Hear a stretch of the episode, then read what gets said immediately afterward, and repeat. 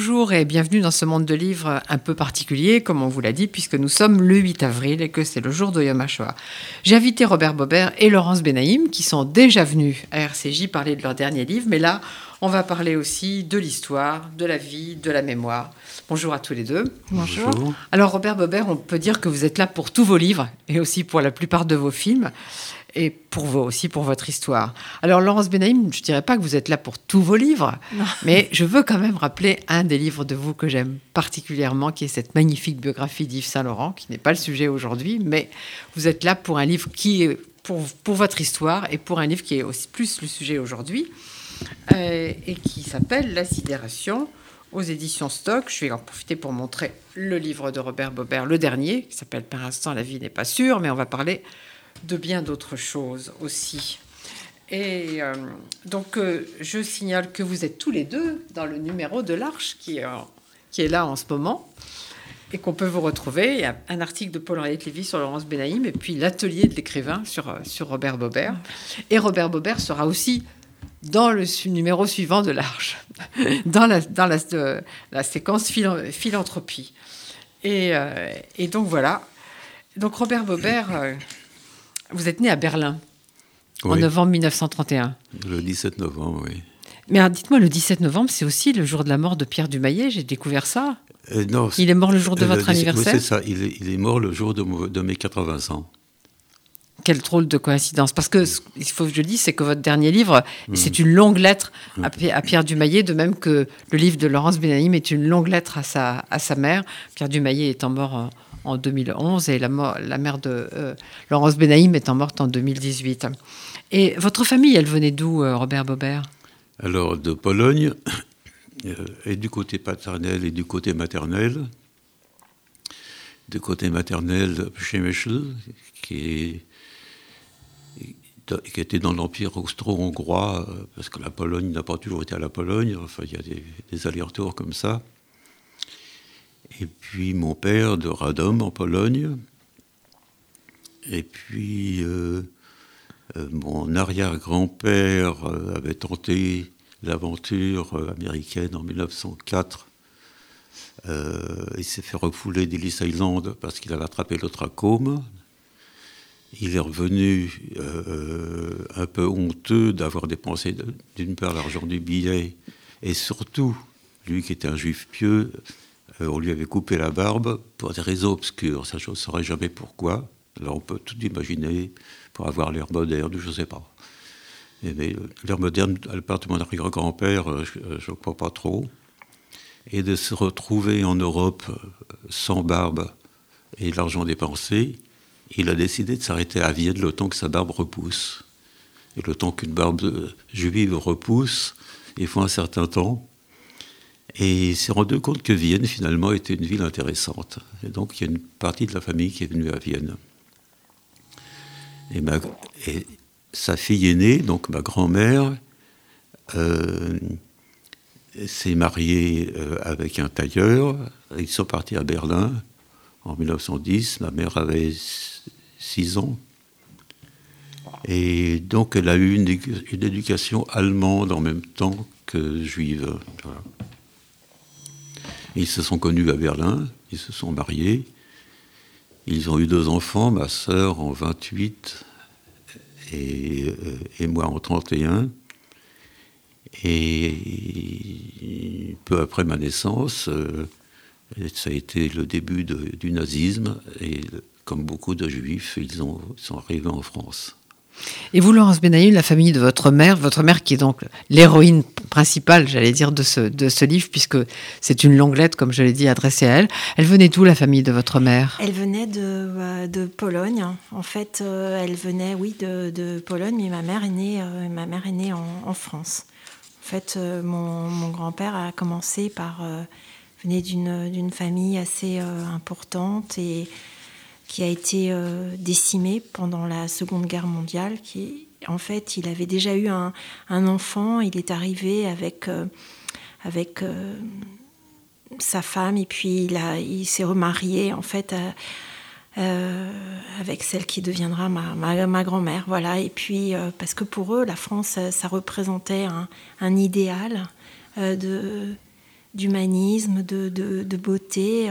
L'une des premières choses qu'il ait faites en arrivant à Paris, lui qui vendait des, des bas dans un grand parapluie avec des, des complices qui, qui jouaient les, les clients, les vrais faux clients attirés.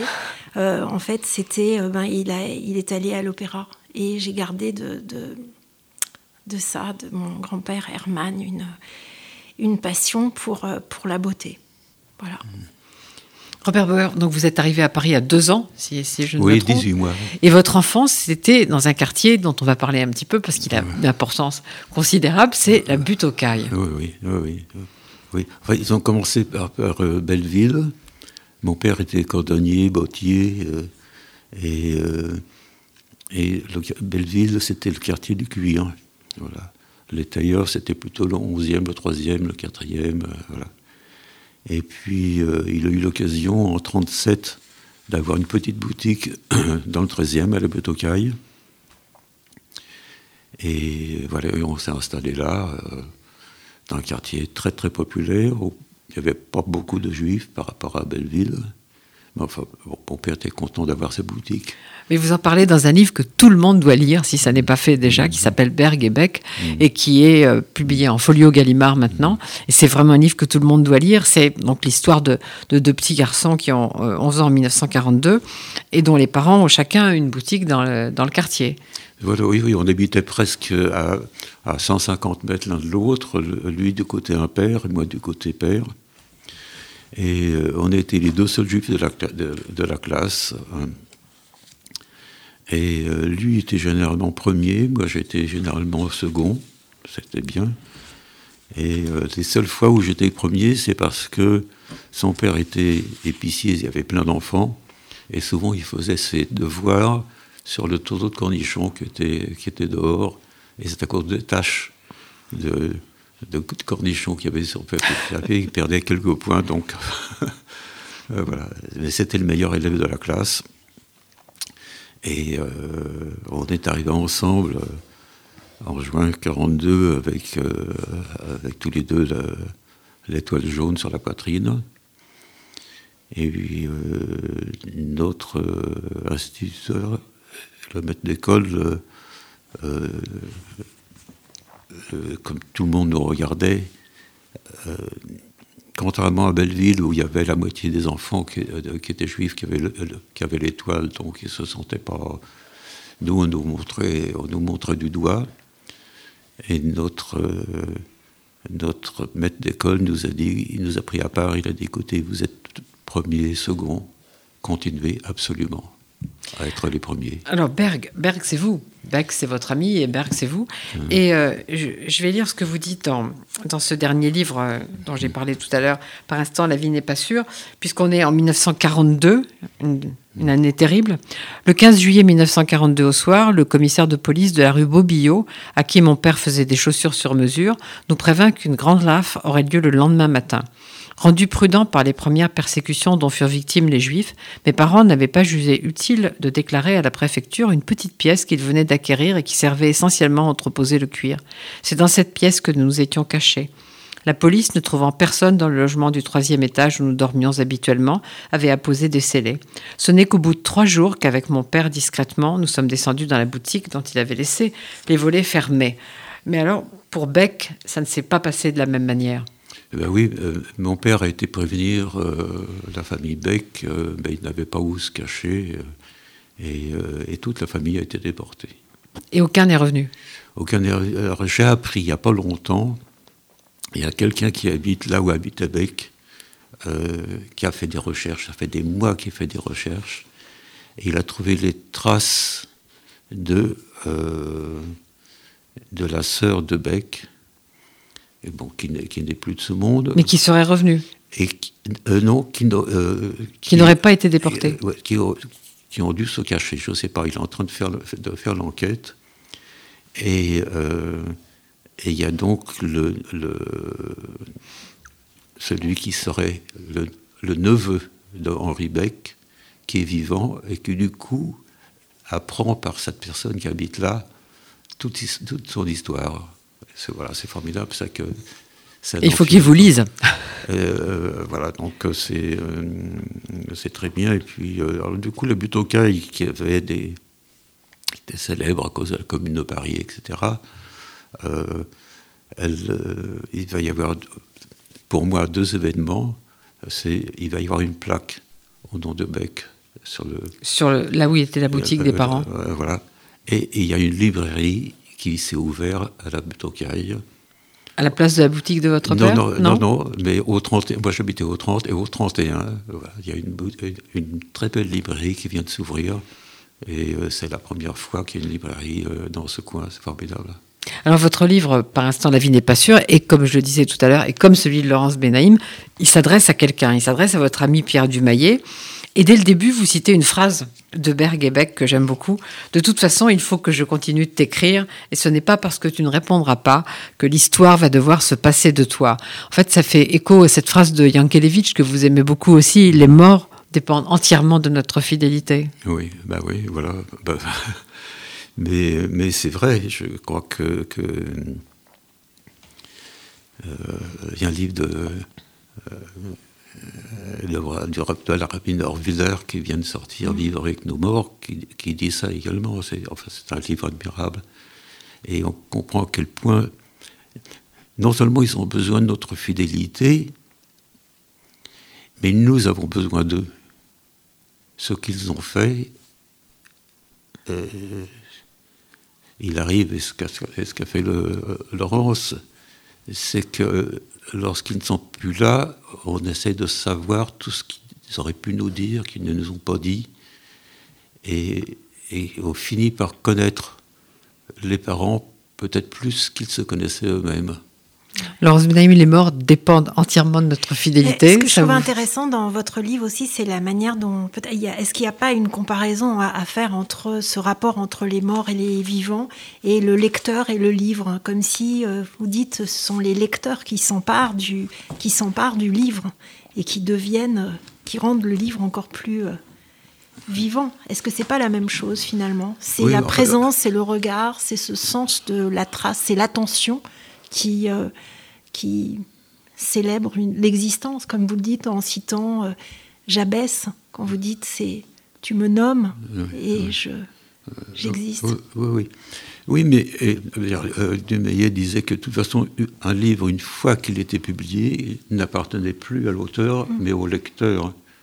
D'où l'émission Lire ses vivres. Et vous demandez à des lecteurs différents de lire un livre, de souligner des passages ou des mots qui les touchaient ou, qui les faisaient rire ou, s'ils se sentaient concernés. D'ailleurs, c'est là que j'ai appris l'habitude de souligner mes livres. Et chaque lecteur euh, soulignait des choses différentes, se retrouvait d'une certaine manière. Et, euh, et, et, disait le livre appartient tellement au lecteur, c'est que chaque lecteur chaque livre appartient à chacun. Et quand il allait voir ensuite, les lecteurs disaient Tiens, vous avez souligné ça, pourquoi? On s'apercevait que finalement, la bonne lecture, c'était l'addition de toutes ces lectures successives. Mmh. Mais alors, à propos de, ce qu'on disait sur la butte et, et votre enfance là-bas et l'histoire de Berg-Beck, il y a une histoire extraordinaire que vous racontez dans votre livre et dont je voudrais qu'on dise un mot.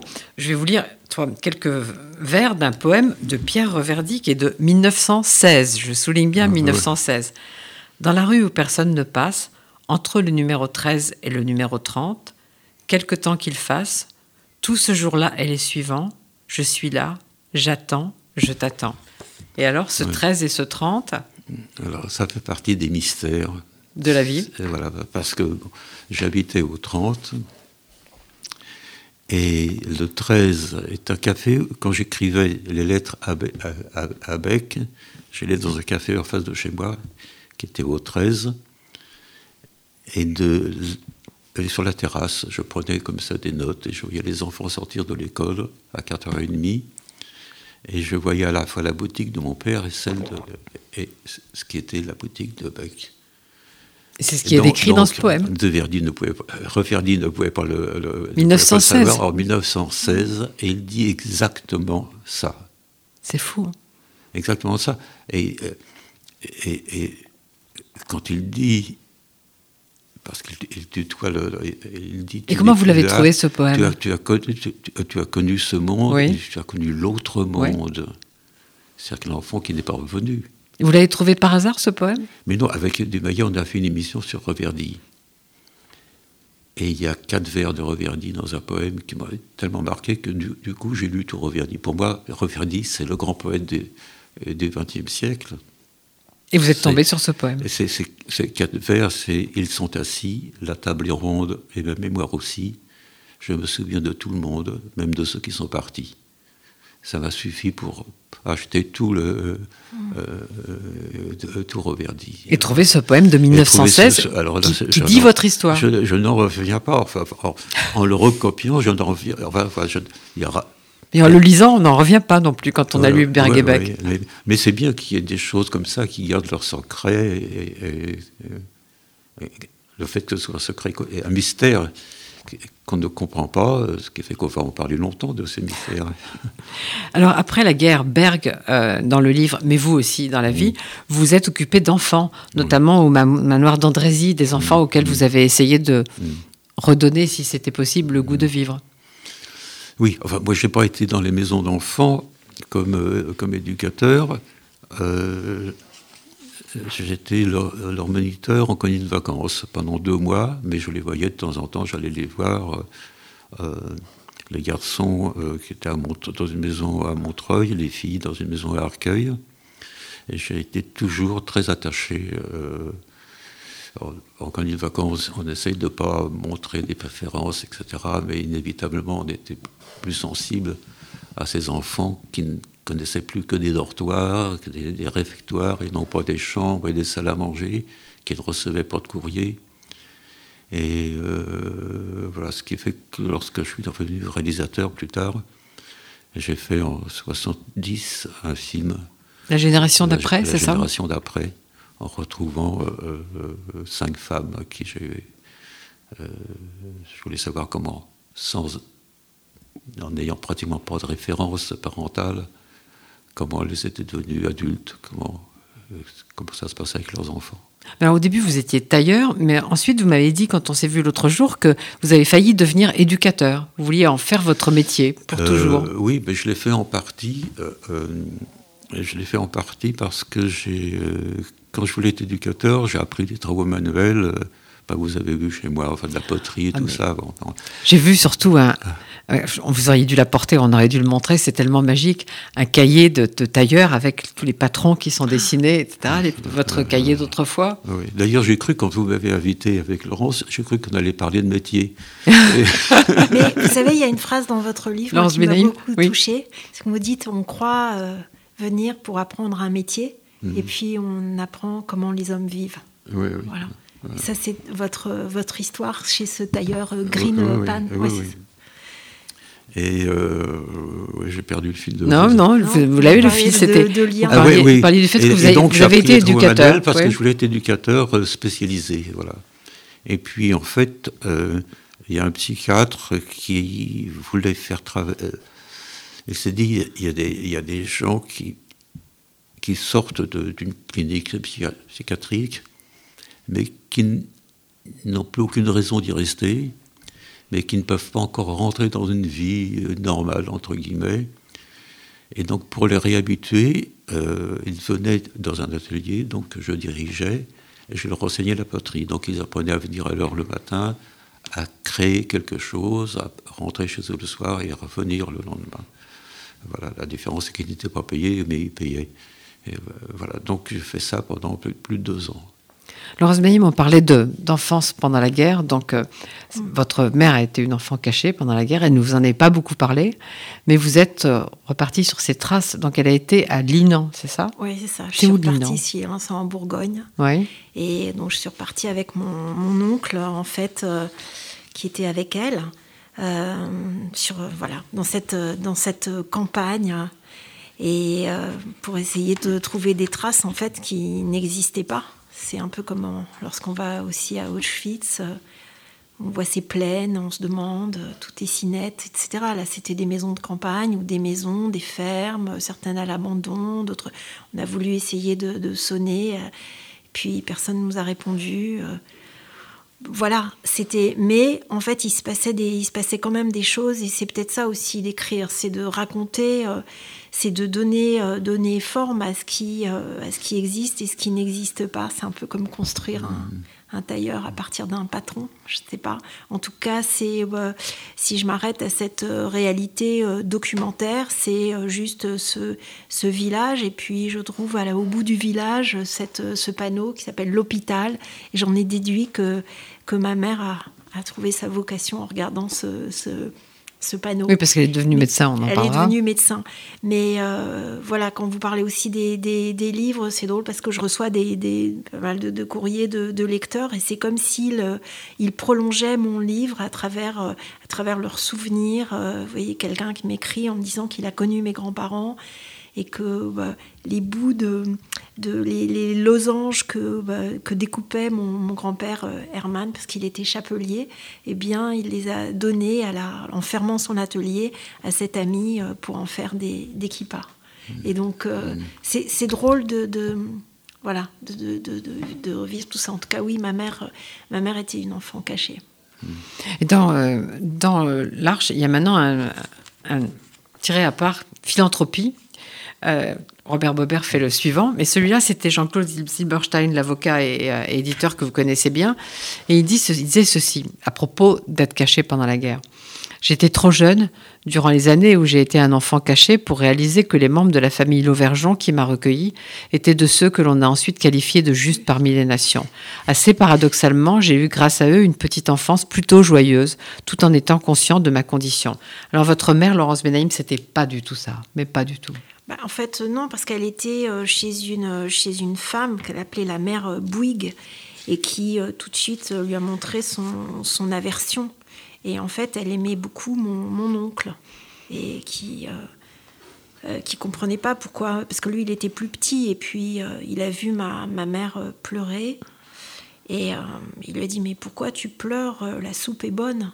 Et elle, elle je crois qu'elle a souffert beaucoup parce qu'elle avait une institutrice que cette femme a dénoncée parce que cette, euh, que cette institutrice, c'était une, région qui était aussi euh, très résistante, avait un, amant et, euh, cette femme les a dénoncés, mais elle dénonçait tout le monde. Elle envoyait les, enfants, parce qu'elle gardait beaucoup d'enfants, et elle envoyait les enfants voler, voler des betteraves dans le champ des, paysans, et parce que sinon elle, elle les dénonçait. Enfin voilà, elle les dénonçait. Donc elle, c'était une femme Et j'ai compris en, en écrivant, en retrouvant le souvenir de cette poupée que m'avait offert mon oncle, qui s'appelait la poupée affreuse, que cette femme, c'était que c'était elle. Et que euh, cette femme, d'ailleurs, qui ne voulait pas rendre les enfants après la guerre, qui a exigé encore de l'argent, voilà, c'est euh, c'est c'est quelque chose que ma mère a raconté parce qu'elle a écrit, elle a écrit un petit livre euh, qui a été la base de, de, de, mon livre.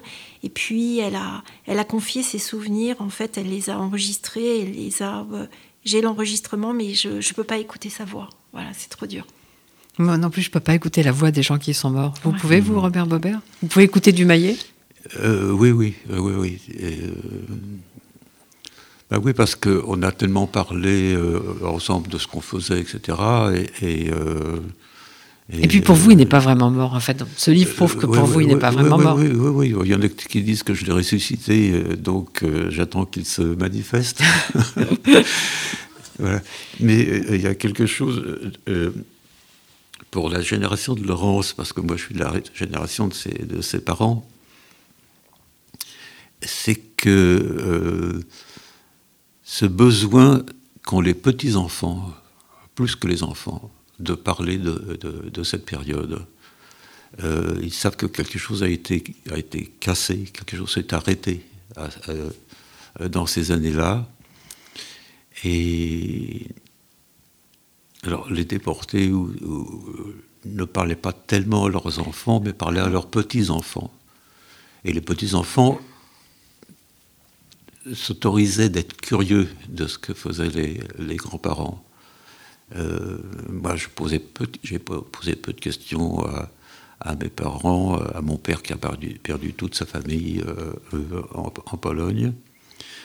Et voilà, il y a toute une génération maintenant, enfin la vôtre, qui, qui a besoin de, témoigner et qui en sait beaucoup plus. La génération suivante en sait beaucoup plus que, que, ma génération. Euh, moi, je n'ai pas fait toutes les recherches que. Non, mais ce qui me frappe, c'est que c'est. Le, besoin de, de, de, tout détailler, absolument, euh, même, même les, quels sont les arbres qui, poussent là-bas, quelle est la qualité de la terre, euh, s'il y a du calcaire ou pas. C'est une curiosité moi, que, pas seulement moi, que ma génération n'avait pas, n'a pas.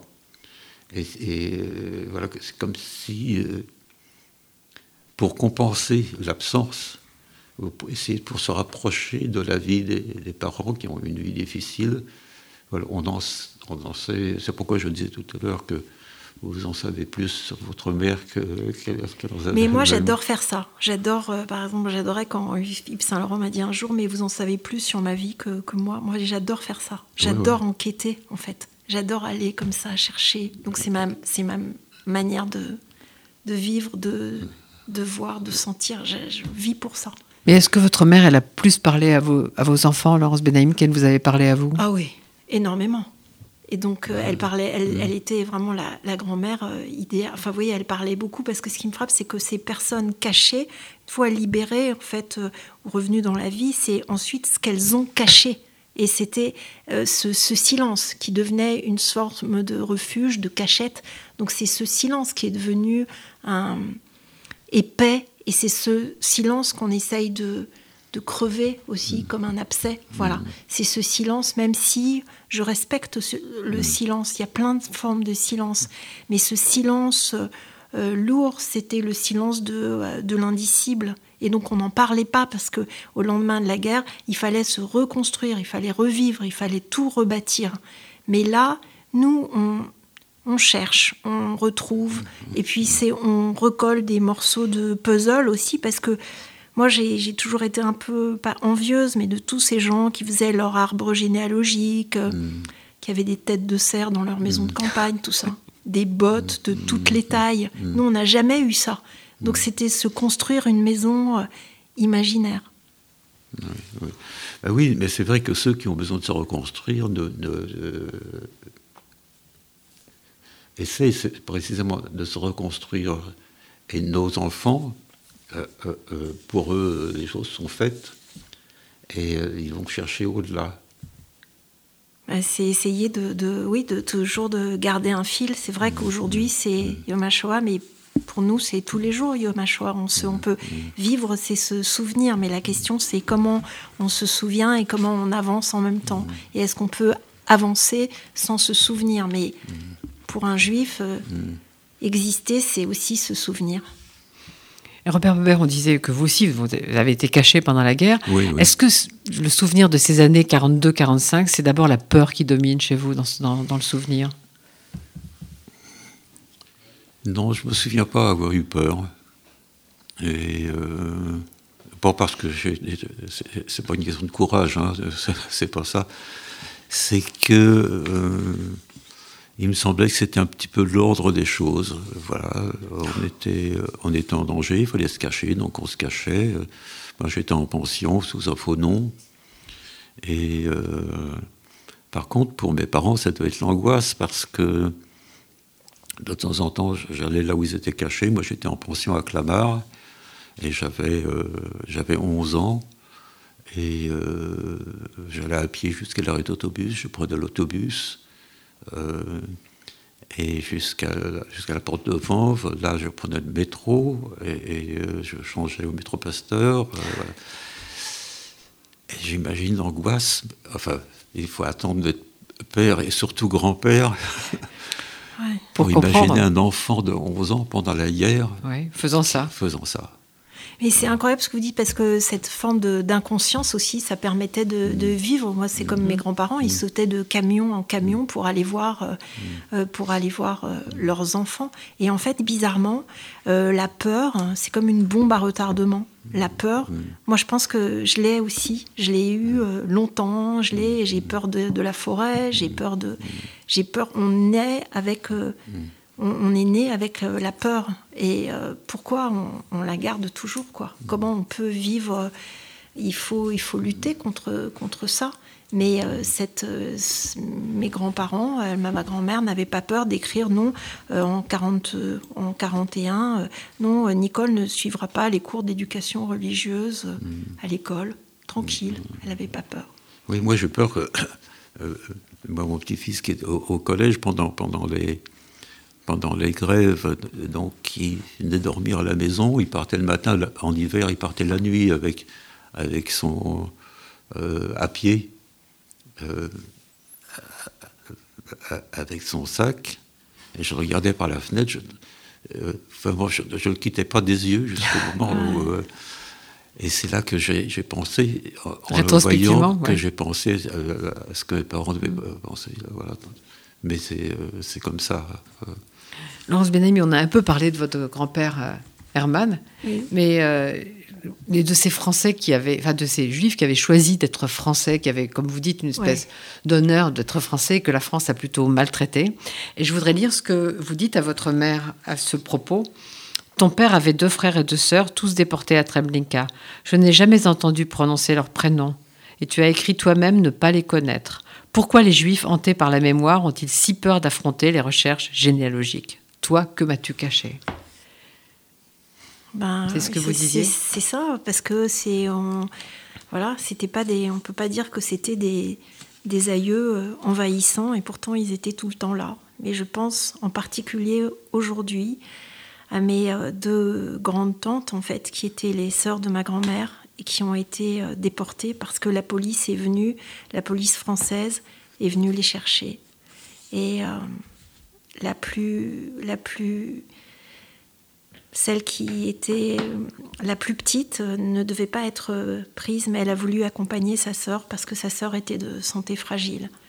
Et euh, voilà, mes pensées vont vers elle particulièrement aujourd'hui, Anna et Shana qui ont été déportées et dont, dont la présence est là en nous pour toujours.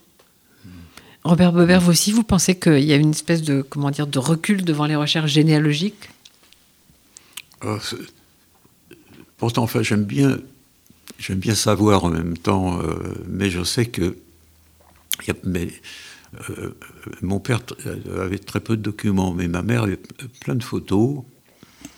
Et puis, euh, bon, quand j'étais gosse, que c'est des gens que je ne connaissais pas, je dis des gens volontiers, mais en fait, c'était les oncles, les tantes, euh, les cousins. Euh, et comme je ne les connaissais pas, je ne posais pas de questions. Et puis, et puis un jour, on se posait des questions, et je n'osais pas poser des questions à ma mère, parce que poser des questions à ses parents, c'est une manière de leur dire, vous allez bientôt disparaître. Et on n'ose pas. On n'ose pas. Et en fait, il faudrait poser des questions avant de se dire euh, que quand tout va bien, quand les gens vont bien, on, peut leur poser des questions. Et, euh, du mmh. coup, il y a des gens, je sais à peu près qui ils sont, mais euh, il n'y a rien marqué au dos des photos. Et, et, bon, à l'âge que j'ai, je vais bientôt avoir 90 ans, et donc j'ai il y a plein de photos, des photos de famille, des photos de travail, des, euh, tout. Et, je me dis, bon, il faut que je marque tout. Et je recule devant le fait de le faire. Je dis, si je le fais, ça veut dire que je vais crever bientôt. On n'est pas pressé. On n'est pas pressé. Et, donc, euh, euh, et pourtant, il faudra que je le fasse, quoi. Mais je n'ai pas encore envie de clore. Laurence Benaïm, votre mère qui est devenue un grand médecin, toujours très occupée, hein, euh, en fait, elle s'est construite en réaction à cette euh, enfance terrible d'enfant caché. Et vous dites, tu as dissimulé des fragments de ton histoire, sans doute pour lui survivre. C'est ce que vous disiez tout à l'heure, c'est-à-dire foncer par, pour, pour, euh, Avancer toujours comme ça, en, en soignant les autres.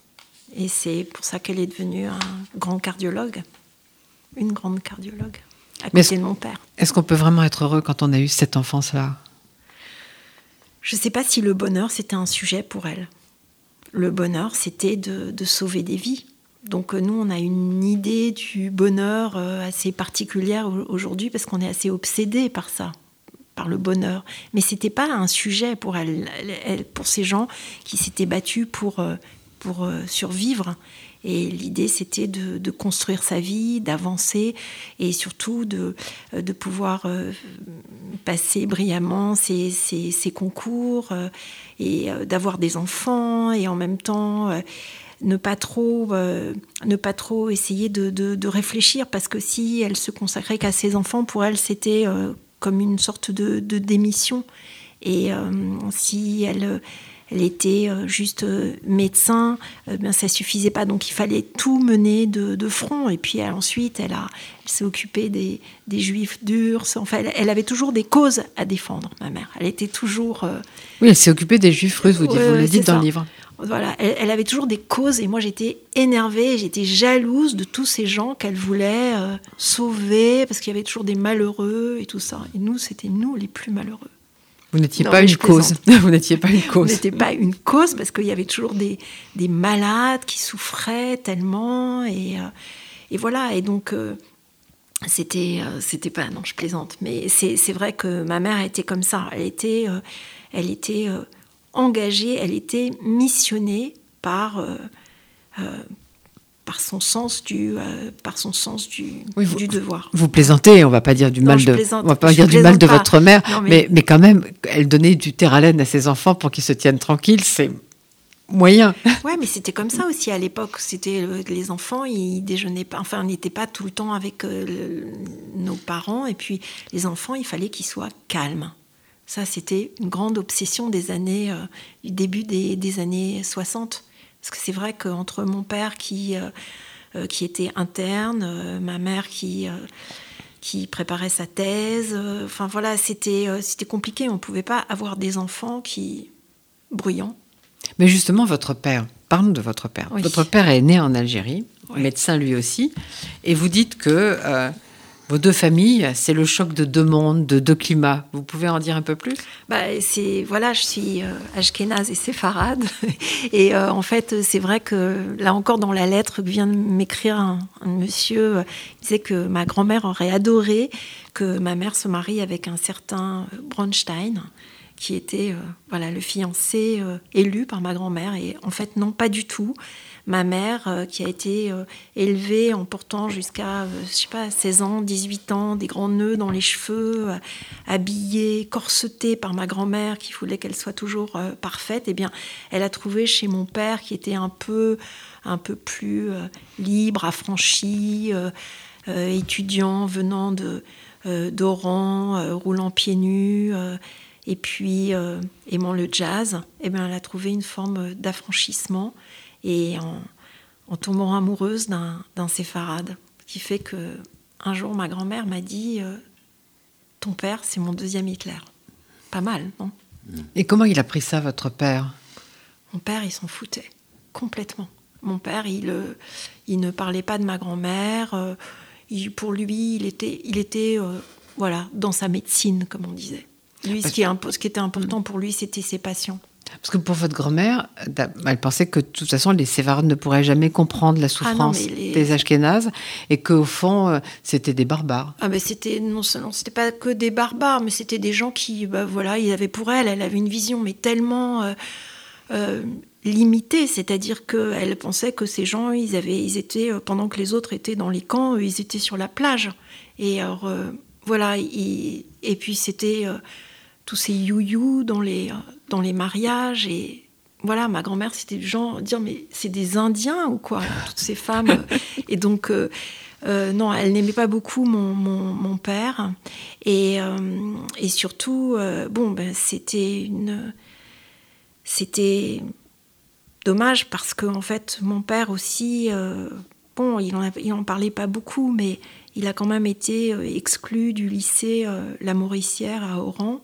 Euh, parce qu'il était juif et à cause du, euh, du numerus clausus. Donc il est allé au, cours euh, Bénichou où il a eu d'ailleurs comme professeur Albert Camus qui lui a transmis la tuberculose, ce dont il n'était pas peu fier. Voilà. Mais il a vécu euh, l'antisémitisme à Oran, et ça, ma grand-mère, elle pouvait même pas imaginer. Euh, euh, il disait toujours, ouais, moi j'ai des, des amis français qui sont mieux, mieux qu'eux. Donc n'importe quoi. Robert Beber, on parlait de la mère de Laurence Benaïm après la guerre. Mm. Et, vous aussi, est-ce que vous avez eu le sentiment d'avoir été déterminé par cette enfance pendant la guerre?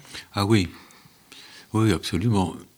c'est. Euh, euh, bon, on, habitait dans un petit appartement, donc euh, tout petit, on joue dans la rue avec les copains, etc. Et après la guerre, je suis retourné à l'école rue du Moulin des Prés, enfin dans, le même quartier, en retrouvant donc euh, des copains. Euh, et je me suis rendu compte qu'il y avait quelque chose qui ne passait plus. Et euh, les, bon, on, avait, on avait donc 13 ans.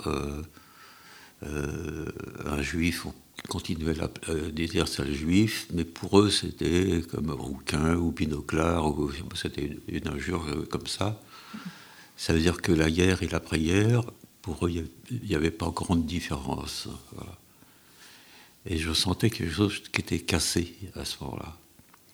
Et puis il se trouve que à la Pentecôte 45, on s'est retrouvés euh, dans un château à Draveil, une centaine d'enfants qui avaient tous en commun d'avoir été des enfants cachés. Parce que bon, euh, euh, mes parents étaient dans un réseau de résistance. Enfin bon, ils changeaient des, ils avaient changé des cartes d'alimentation. C'était pas la, résistance armée, mais Et euh, donc tous, tous les militants euh, ont mis leurs enfants là pendant une semaine. Euh, c'était les vacances de la Pentecôte.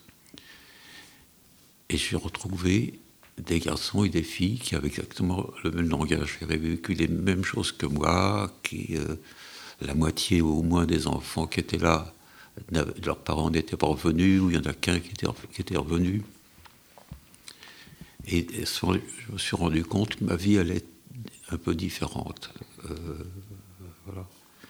Et euh, c'est pas la faute des enfants. Euh, euh, ils n'étaient pas antisémites comme, on dit un antisémite, mais il y a eu une sorte de de rupture. Euh, et il a fallu que je devienne adulte pour retrouver euh, d'autres. Euh, et, donc, les, voilà, les mariages entre juifs, etc., c'était comme ça.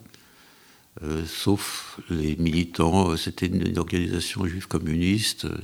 Il y en a qui pensaient qu'au contraire, il fallait, s'intégrer.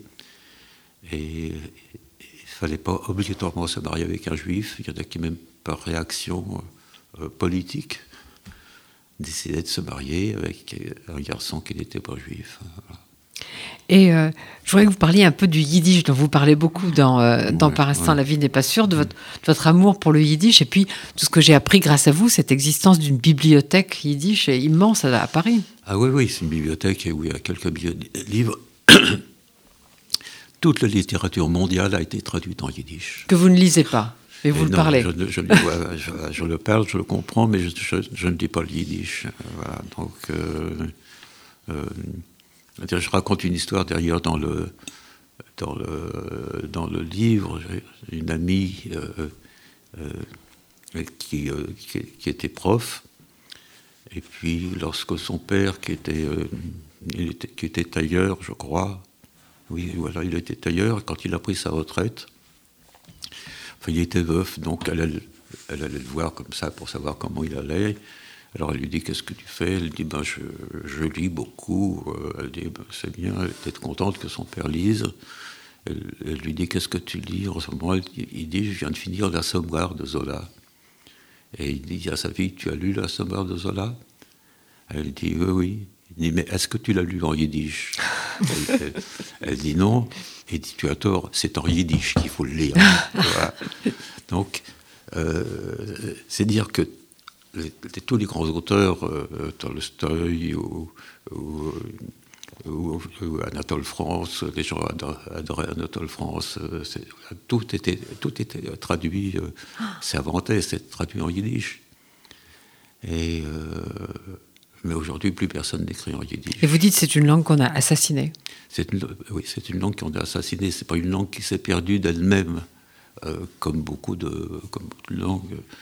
Et et aujourd'hui, donc, le travail, que fait surtout Rachel Hertel et beaucoup d'autres, c'est de traduire tout ce qui a été écrit en yiddish, en français ou en anglais. Et on s'aperçoit que c'est une littérature extrêmement riche. Euh, voilà. C'est le moyen de, savoir en lisant. Euh, euh, Singer, bien, bien, évidemment, son prix Nobel a beaucoup aidé à savoir. Mais je crois qu'un jour, on va retraduire Singer à partir du yiddish, parce qu'en France, il est traduit à partir de l'anglais. Donc il y a déjà une langue intermédiaire. Singer et le frère de Singer. Extraordinaire. la famille Karnowski, c'est un des la famille livres que Mais Laurence Benaïm, chez vous, le yiddish, c'est une autre affaire, puisque vous dites que votre mère ne pouvait pas prononcer un mot en yiddish. Elle ne pouvait pas prononcer un mot, mais elle comprenait. Et puis, il y avait des mots comme ça qui sortaient euh, mm. dans la conversation. Rootspe, Michiganais, tout ça. C'était des mots qui me... Voilà, que je, que je comprenais aussi. Parce que c'était une façon d'exprimer la joie, l'amour, euh, la tendresse. Il n'y avait que le yiddish pour dire, pour, euh, pour mes grands-parents, pour exprimer ça. Alors, Laurence Benaim, votre livre La sidération, je remonte, c'est un livre contre l'oubli, de même que beaucoup de livres de Robert Bobert, mais l'oubli vous fait peur. Je vais lire un passage de votre livre. Vous vous adressez à votre mère, comme dans tout le livre. Hein. Ta génération s'est battue pour exister, celle de tes parents pour survivre. Désormais, nous avons moins peur de mourir que d'être oubliés. Jamais nous n'avons eu accès à tant d'informations. Elles sont si nombreuses qu'elles se tuent entre elles, les vraies, les fausses.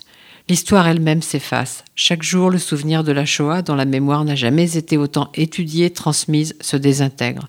Les tombes profanées, les insultes, les attaques dans le métro contre des juifs comptent parmi les faits divers. Toi qui t'en vas, tu sais, un jour le silence recouvrira tout les déportés qui disparaissent, tout sera dissimulé sous une nappe bruyante de commentaires et d'images mélangées. Ça vous fait peur? Bah, Ce qui me fait peur, c'est euh, l'infox, c'est euh, oui, voilà, c'est cette, euh, cette une-là de ciné avec Emmanuel Macron caricaturé. C'est des choses qui sont dignes d'un Enfin, on ne peut pas tolérer des, choses comme ça. Mm. Et c'est, enfin, je sais pas ce que vous en pensez, mais c'est quelque chose qui me, qui me choque. Et nous, voilà, on dirait, on laisse, on laisse, on laisse. Et puis jusqu'à jusqu'à quand? Non, je pense qu'il faut rester debout. Oui, non, mais de toute façon, euh, c'est, euh, en, plus, tous ces actes antisémites euh, nous, nous renvoient complètement à notre, à notre enfance c'est que ça n'a rien à voir avec le racisme ordinaire. Euh, voilà, le racisme euh, pour, pour, l'autre, celui qui est différent.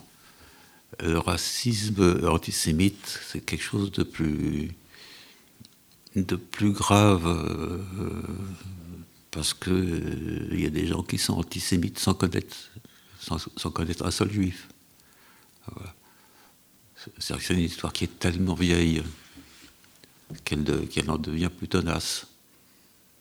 Et Laurence Benaïm, à un moment, vous dites euh, qu'est-ce qui nous fait plus peur, euh, le vieil antisémitisme d'extrême droite ou le nouvel antisémitisme? Ouais, Je ne sais pas, mon colonel. Je sais pas. Mais c'est vrai que je, voilà, je, pour moi, il y a une seule forme de, de, de, racisme et, euh, et et aujourd'hui, euh, bon, c'est un autre, c'est un autre sujet, mais ce, voilà, en ce jour euh, si important, il est aussi important de, de, rappeler que on peut pas euh, tolérer seule once de d'allusion complotiste, quelque chose qui qui qui ruine la mémoire et qui ne qui est un, jette un discrédit sur, sur cette France que nous aimons tant. Mais je voudrais insister sur le fait que vos deux livres sont des livres de vie et je voudrais lire euh, un petit passage de la fin de chacun. Et j'invite tout le monde à les lire, évidemment. Pas à lire seulement, et pas seulement m'écouter, les lire. Euh, Laurence Benaïm, la fin. La nuit fait des distributions d'essence stellaire aux fleurs endormies. Tous les oiseaux qui volent ont à la patte le fil de l'infini. Je lis et relis cette phrase des Misérables de Victor Hugo, plongé dans l'enchantement de ce jardin de la rue Plumet, livré à lui-même, et où rien ne contrariait l'effort sacré des choses vers la vie. Sans revenir, tu m'envoies des soleils, des messages, chère maman. Maintenant, laisse-moi, reste là, ne me quitte pas. Et Robert Bobert, une fin aussi qui est une fin vers la vie. Être grand-père, ça doit être ça aussi. Venir quand ce sont les petits-enfants qui nous appellent. Ils sont trois maintenant. Une petite fille est née et sa naissance me demande de rester encore. Elle s'appelle Anne. Elle avait moins d'une journée de présence dans ce monde que déjà Nicolas, son papa, et Fang, sa maman, m'envoyaient sa photo de Chine où ils vivent. Ça vous a ému et vous l'avez pas encore vue, cette petite? Eh oui. Enfin, je la vois par vidéo. Voilà. Elle a, elle a 13 mois maintenant, et puis voilà, donc euh, Nicolas m'envoie régulièrement, euh, donc on la voit, on la voit grandir. elle marche maintenant, enfin, aidée avec. Elle, dès qu'elle a une chaise devant elle, elle la pousse pour, avancer. Elle va venir bientôt. Laurence Benaïm, est-ce que vos enfants ont lu votre livre? Oui, ils l'ont ils l'ont lu et je crois qu'ils étaient, ils étaient émus, mais bon, je, je ne cherche pas à les trop. Voilà, ils savent tout ça et donc ils, sont, ils, étaient, ils étaient contents. Maintenant, j'espère que ce sera un jour. Je vous remercie tous les deux. Je voudrais qu'on lise ces livres. D'abord, j'ai pas, j'ai pas pris avec moi Berg et Berg, j'ai eu tort, mais je rappelle qu'il est en folio, Gallimard, ça coûte pas cher, il faut absolument le lire. Je sais pas si vous l'avez lu, mais je vais le lire. C'est un livre magnifique, c'est un livre absolument, absolument bouleversant, magnifique. Et celui-là est très, très beau aussi. Et puis il fait revivre Pierre Dumaillet, pour lequel j'ai beaucoup d'admiration, moi aussi. Donc ça s'appelle Par instant, la vie n'est pas sûre, par allusion justement à quelque chose de Pierre Dumaillet et puis la sidération de Laurence Benaïm. Et puis je rappelle, parce qu'il faut faire de la publicité comme de temps en temps, je rappelle que vous êtes tous les deux dans l'Arche. Et, euh, Robert Bobert dans le numéro de l'Arche à, venir. Mais voilà, merci à tous les deux d'être venus aujourd'hui pour ce jour particulier. merci beaucoup. Euh, et, je suis vraiment heureuse que vous ayez été là tous les deux et qu'on ait pu parler comme on a parlé de, de tout, des livres, mais de la vie aussi. Merci à vous. Merci, à vous et à bientôt. Merci. Et maintenant, le journal de Rudy Saada, dans quelques minutes. Vous êtes sur RCJ.